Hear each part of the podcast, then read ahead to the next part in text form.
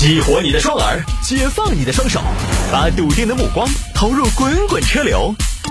给我一个槽点，我可以吐槽整个地球仪。微言大义，换种方式纵横网络江湖。欢迎各位继续回到今天的微言大义。有听众朋友说，摆一下贵阳一家海洋馆鱼身上被写百家姓，这个就不多说。这种类似的动物保护的话题呢，我已经累了。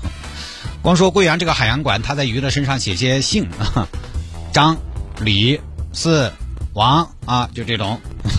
这些嘛，我不说保护不保护，大家可以在网上搜一下啊。不说动物福利不福利，这些我也不懂，我也不敢问。我就单纯的觉得这个项目其实挺无聊。就你想嘛，鱼身上写什么字嘛？好看吗？干嘛呀？我觉得没意义嘛。就透着一股子当年二十年前我们县份上，你说有这个记忆的朋友应该记得啊，当年我们县份上经常有些公园里边经常有些什么一个简单围起来的一个帐篷搭起来的啊，看起来特别神秘，说啊有个美女蛇在里边。花瓶姑娘啊，这种看什么怪兽啊，这种那种感觉，都二零二零年了。我不是说他侵犯了鱼的权益，说实话，我也不知道鱼到底应该有什么权益，我就单纯觉得这个项目没啥意思。当然，我觉得没啥意思，不代表别人觉得没啥意思。反过来呢，我觉得大家也不要那么上纲上线。人家说了，鱼身上写个字，还是食品级的颜料，它只是审美有问题。而且那个鱼是什么呢？是鹦鹉鱼。鹦鹉鱼是什么？以前我们家鱼缸里都有。二十多条养了一年多，最后终于团灭了，因为你不晓得清洗了缸子之麻烦，请外头人给钱洗呢，我又舍不得那个钱，一次几百的，可把我高兴坏了，团灭啊，差点半两桌。就是普通杂交鱼，除了没什么意思之外，我觉得写个字呢也没啥，不做了。来，有听众朋友说摆一下这个，学生微信群发敲打表情被要求写检讨，那个事情都发生在广东啊，广东一个小伙子不知道名字，小李吗？小李呢？有天在你微信群里，呃，在这个微信群里边问老师：“老师，中考一卢十三页第十题怎么做？”在这句话之后呢，你看好一句话一个问题嘛？小李发了两个表情，年轻人可能喜欢加表情，就那个什么呢？锤子打头那个 emoji 的表情。很快老师一看不高兴了，回话了：“睇问题就睇问题，睇问题根本就冇得礼貌。在家中家长到底有冇有教你啊？”啊，老师。我怎么没有礼貌啊？好，我今天就同你讲清楚，在群里你可以不清楚状况就随便发表情咩？不可以。你以后出上社会，你就照样可以不动状况就乱讲、乱做事。现在不交嚟，是老师的师傅交了，一个你不解，那做起嚟命运不灵。你马上写个检讨交给我，实在实在演不下去了。哼，好，这边小李就写了检讨发给老师。尊敬的谢老师，我不该发表情，因为表情这个东西是零零后的东西，而你是一个七零后的夕阳红，两代人是有代沟的嘛，我就没有意识到这一点，把我们零零后的东西发给你，让你生气。Sorry，我以后再也不敢了。这位老师一看，我的天！哼的呀，你根本没有意识到问题的根本，那是零零后跟七零后的问题吗？那是年轻人和中老年的问题吗？认识不深刻，打上去重新写，让重写返工。老师啊，我现在在外面跑步啊，你跑步，你还有心思跑步？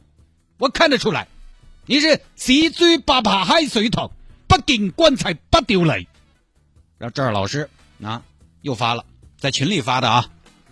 昨天晚上到今天，我们那个班呢出现了一些鬼眉鬼眼的事情。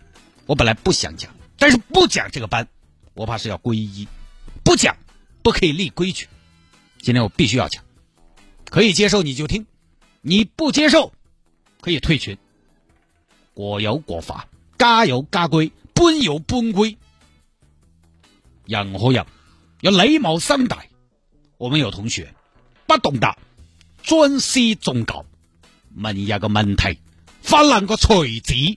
我问你，你是要打老师咩？你的功夫好高吗？我们广东有黄飞鸿，有移民，以他们的功夫可以打遍天下，但系他们尊师重教，从不恃强凌弱。老师，可不可以不要讲？我真的觉得你是个谈崩子。把这位老师洋洋洒洒、以小见大说了不少，就这么个事情啊。有些孩子呢就觉得是不是老师这个啊起那么大的份儿？其实呢，这个事情啊简单点儿来，时间的关系，类似的事情呢在节目头摆过。表情这个东西呢，在有一定的等级划分的群里边，大家一定还是要慎重，或者说等级等级不一定对，但是就比如说有师长、有前辈，哎，这个事情你说怪老师，我觉得老师最后是说的有点多，洋洋洋洒洒，但是呢也理解。我这边其实有时候也一样，因为我每天要面对很多朋友的留言。前段时间文学新的比较多，有些朋友是探哥，哎，我问一下明天咋限行？哎，这种没得问题嘛？或者哎，谢大爷，明天咋限行的？这种也没有问题。还有哪种呢？还有那种一来，你看到有个新消息，点进去一看，你跟他加了这么久没说过话，没说过话就算了，因为很多朋友加过来就是看广告的，啊，欢迎，没说过话就算了，他来第一句话是什么呢？今天咋限行？你觉得他是群发的？他不是，因为他晓得问我，对吧？虽然也谈不上怪这种朋友，但是说实话，你当时看着你会多少觉得有点没礼貌。你再这个，哎，探哥小谢，对不对？这都可以嘛？我是哪个嘛？你问我今天咋写信？啊，等于我是人工智能，人工智能嘛？你咋喊的嘛？小爱同学，你咋小爱同学？我就觉得还是有点没得礼貌。反过来呢，可能对方也没什么别的意思，谈不上尊重你啊。也谈不上不尊重你，尊重不尊重，我觉得我跟很多听众其实到不了那么重的关系。他可能也确实没得啥子意思，我今天把它表达出来，他可能就觉得，哎呀，谈过小气鬼，哼，不生气不生气啊，不行去买两份饺子嘛。他没得恶意，但是我觉得我的感受也不过分，对吧？如果我不介意，那是我的修为到了；如果我略微有些介意，我觉得也是人之常情。老师也是一样的，老师也是普通人，所以网上在有长幼。在有师生、在有领导、有老辈子的情况下，这种表情呢，因为它年代属性特别强，就是你们这代人能懂，别的不懂。文字这种表情，大家自己要判断，不要乱发。人越多的群，你发东西越要小心。作为老师来说呢，当然应该大气点，但是学生孩子呢也要理解。因为在微信上我说过，无论是文字还是表情，因为少了语气，所以他很多时候是模棱两可的。不同的人给同一个人发出来的表情，对方感觉到的那个意思是不一样的。你们领导现在给你发个催，那个催催表情，你怎么想？那可能就是你犯了个小错误了啊！看到你又是老员工了，领导忍了，你好自为之，点拨一下，拷打一下。你朋友给你发个催催表情，哎，那可能今天晚上，啊。比如说，你可能是你今天晚上吃饭来不到，稍微吐槽你一下；如果是你的爱人发给你，可能是你们俩在打情骂俏，所以那个不一样。所以尽量不要对所有人哈都保持统一聊天说话、打文字的一种方式。好吧，这个就简单说到这儿，因为以前说过好多次了，就是现在微信礼仪、社交平台礼仪啊，都还是要讲究一些的啊，因为语言白纸黑字，他们的感情，如果你们不熟，很容易误会。好，最后呢，说一下我们的水饺，渤海大扇贝、渤海大海胆、渤海五星级酒店大师傅亲自包的大连海鲜水饺正在热销，吃了都说好。呃，因为今天呢，还有听众是早上吃的，但是他吃了早饭发给我，我说啊，家里边有矿，因为我们的水饺因为定价的原因，我建议大家不要当主食，而是把它当一道大菜吃，自己它本身也有味儿，海鲜的鲜味儿不用蘸水，一个扇贝水饺三到五个不等的扇贝丁儿，啊，一盒将近一百个，那是什么饺子？那就是一道菜。结果这个听众当早饭吃，给我发过来，好吃，那能不好吃吗？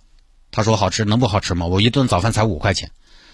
微信上面搜索小程序一零二六生活向上就可以下单，海胆扇贝两种馅儿啊，拿出来包装也漂亮，大兴设计的橙色的大袋子大盒子。城市呢这个价格咱普通老百姓谁也不支持，但体验一下是可以的。下了节目之后呢，想要跟谢探来进行交流和互动，来加一下这个有温度的微信号，拼音的谢探，数字的零幺二。拼音的谢探，数字的零幺二，加为好友，真人真回复的微信号就在这里。昨天发了一张我十年前的照片，大家可以来对比一下啊。十年前那个时候我，哎呦，是惨不忍睹，男大十八变，越变越好看。拼音的谢探，数字的零幺二，加为好友来跟我留言就可以了。回听节目呢，喜马拉雅。直接在喜马拉雅或者蜻蜓 FM 上面搜索“微言大义”，就可以找到往期的节目了。当然，我们城市之音其他时段的节目呢，也会在喜马拉雅和蜻蜓 FM 这两个平台都可以在线的实时收听直播。同时呢，你也可以回听其他节目的前两天的内容，都可以。